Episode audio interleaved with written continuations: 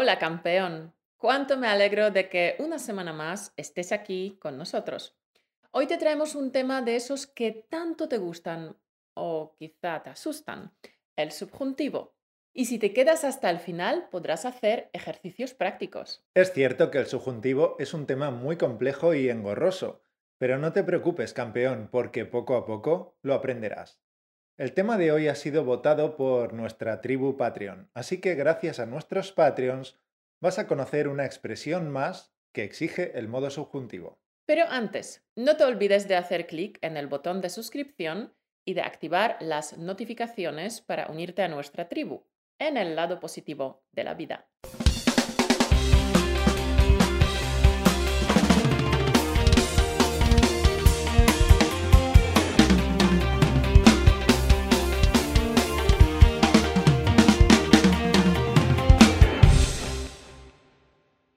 Hoy hablamos de la expresión no es que. No es que más subjuntivo. ¿Cuándo usamos no es que? No es que se usa para desmentir una información mencionada anteriormente. Es decir, para indicar que lo que se ha dicho con anterioridad no es cierto. Correcto. Tesoro, lo entenderás muy rápido con ejemplos. Imagínate que llamas por teléfono a un amigo, pero él no coge. Le llamas muchas veces, pero no coge. Entonces dices, qué raro, Santi no coge el teléfono. Creo que está reunido. No, no es que esté reunido, es que está de vacaciones y tendrá el móvil apagado. Fíjate bien en este ejemplo. Primero, yo digo algo en indicativo. Santi no coge el teléfono. Creo que está reunido. Pero entonces Mauro, que sabe dónde está Santi en este momento, rectifica lo que yo he dicho. No es que esté reunido, es que está de vacaciones. Con la construcción no es que más subjuntivo, le indico a Caro que está equivocada respecto a Santi. Otro ejemplo. Imagínate que estoy organizando una fiesta en casa y llamo a mis amigos para invitarles. Sin embargo, mi mejor amiga no podrá venir. Se lo comunico a Mauro diciéndole, oye, Teresa no va a venir a la fiesta. ¿Y eso? ¿Está enfadada contigo? No, no es que esté enfadada, es que está enferma. En este ejemplo, Mauro piensa que mi amiga está enfadada, en indicativo, y yo le indico que eso no es cierto usando la expresión no es que más subjuntivo. No es que Teresa esté enfadada, es que está enferma. Otro ejemplo. Imagínate que Caro ha suspendido el examen de matemáticas por tercera vez. Entonces, yo, harto de esta situación, le reprocho, oye, has suspendido otra vez el examen porque no estudias nada. No, mira, no es que no estudie nada, es que las matemáticas no se me dan bien. ¿Un ejemplo más? Vale. Imagínate que has salido con unos amigos a cenar y os lo estáis pasando genial. Vamos a decir que una de tus amigas, Maite, ha traído a su nuevo novio. Así que en esta cena Maite presenta a su nuevo novio a sus amigos, ¿vale? Pero hay un pequeño problemilla, porque el novio no es muy parlanchín, que no es muy locuaz, que digamos. Vaya, que está callado toda la tarde. Entonces, el amigo que está sentado a tu lado te dice cuchicheando. Oye, ¿el novio de Maite siempre es tan antipático? No, hombre, no es que sea antipático, es que es muy tímido. Oye, ¿y tú cómo sabes que es tímido? ¿De qué le conoces? No, no es que le conozca, es que no me imagino a Maite con un tipo huraño. Por eso no creo que su novio sea antipático, nada más. Campeón, ahora que sabes cómo funciona el mecanismo de esta estructura, te toca a ti usarla. Vamos a practicar. El ejercicio va a ser el siguiente. Primero, Caro dice una frase y tú la tienes que responder usando la fórmula no es que más subjuntivo seguido de una frase en indicativo. Te dejaremos unos segundos para que lo puedas hacer y después de eso yo daré una respuesta a modo de ejemplo.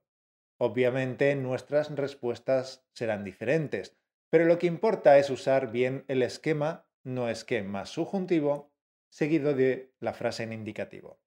Venga, comenzamos. Primera frase. Ayer fue el cumpleaños de tu madre. Se te ha olvidado, ¿verdad?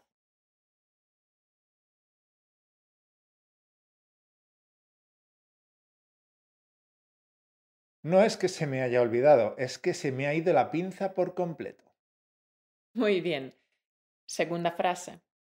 Suena tu teléfono y ves que es un amigo tuyo que siempre está en apuros, siempre tiene problemas y siempre te llama y te pide algún favor. Así que contestas y le dices, oye, ¿por qué me llamas ahora? ¿Qué favor quieres pedirme esta vez?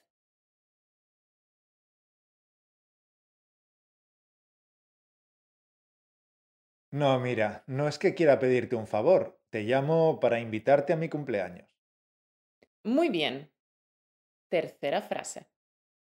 Oye, ¿me lo parece a mí o Julia está enfadada?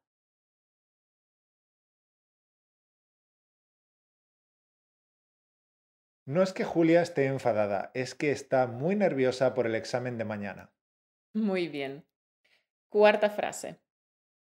¿Por qué estabas tan taciturno durante la reunión? ¿No te gusta el plan financiero de este año?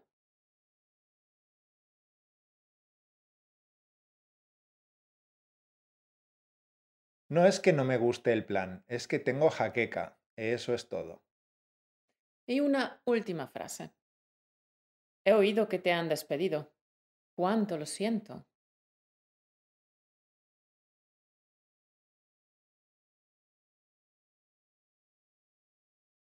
No es que me hayan despedido. He dejado el trabajo porque ya no aguantaba a mi jefe. Y tampoco es que fuera el mejor trabajo del mundo. Ya encontraré uno mejor.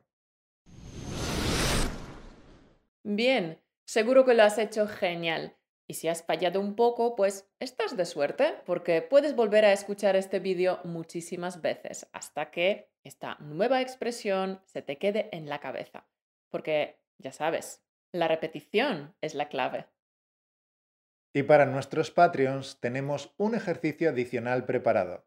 Lo encontrarás en nuestra plataforma Patreon en españolautomático.com barra Patreon. Además, como siempre, tienes a tu disposición la transcripción gratuita de este vídeo y también las flashcards con el vocabulario más interesante. Los links de estas descargas los encontrarás debajo de este vídeo. Y si quieres investigar más el tema de hoy, también te dejamos debajo un link a la nueva gramática española de la lengua. Pero figura, aquí no acaba la lección de hoy, ¿eh? Como diría Caro, de eso nada, monada. Ahora te toca a ti. Ahora es tu turno de activar esta expresión. Si no, se te va a olvidar y ver este vídeo no habrá servido de nada. Y tanto.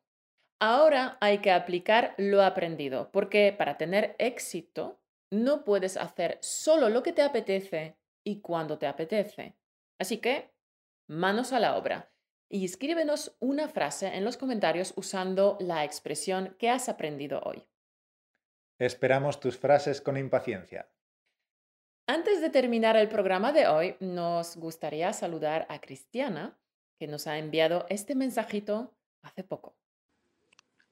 Hola, Caro. Buenos días. Yo soy Cristiana. Yo soy 26 años y yo soy de Albania. No lo sé si tú sabes algunas cosas de mi país, pero mi mensaje es para agradezco muchísimo que con tus podcasts y con tus vídeos en YouTube yo he tratado de hablar y de escribir en esta manera en español.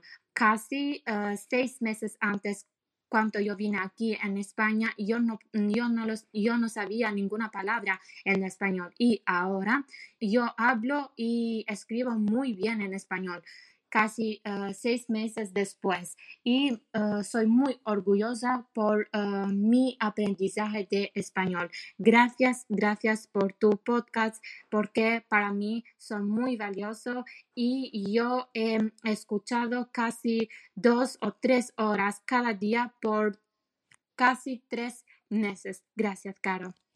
Enhorabuena por tu nivelazo de español.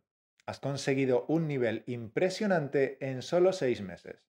Enhorabuena por el trabajo que has realizado para llegar hasta ahí, porque has trabajado duro, tres horas diarias. Gracias por compartir con nosotros tu testimonio, Cristiana. Te admiro por la autodisciplina y por la tenacidad con la que has luchado por tu sueño. Pero, como digo siempre, el que la sigue, la consigue. Y tú lo has conseguido. Hablas español con mucha fluidez. Sí, Cristiana, es una gozada tener alumnos como tú. No hay nada que nos haga sentir más orgullosos que escuchar cómo alumnos como tú sois capaces de aplicar lo que enseñamos y conseguir incluso mejores resultados que nosotros mismos.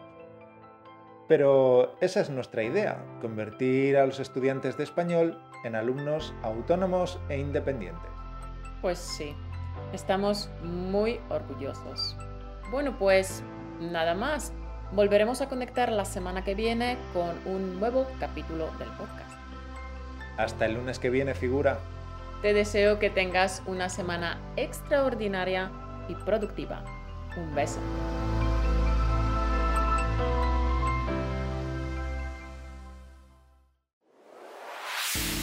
Gracias por escucharnos. Únete a la conversación en españolautomático.com o busca español automático en iTunes.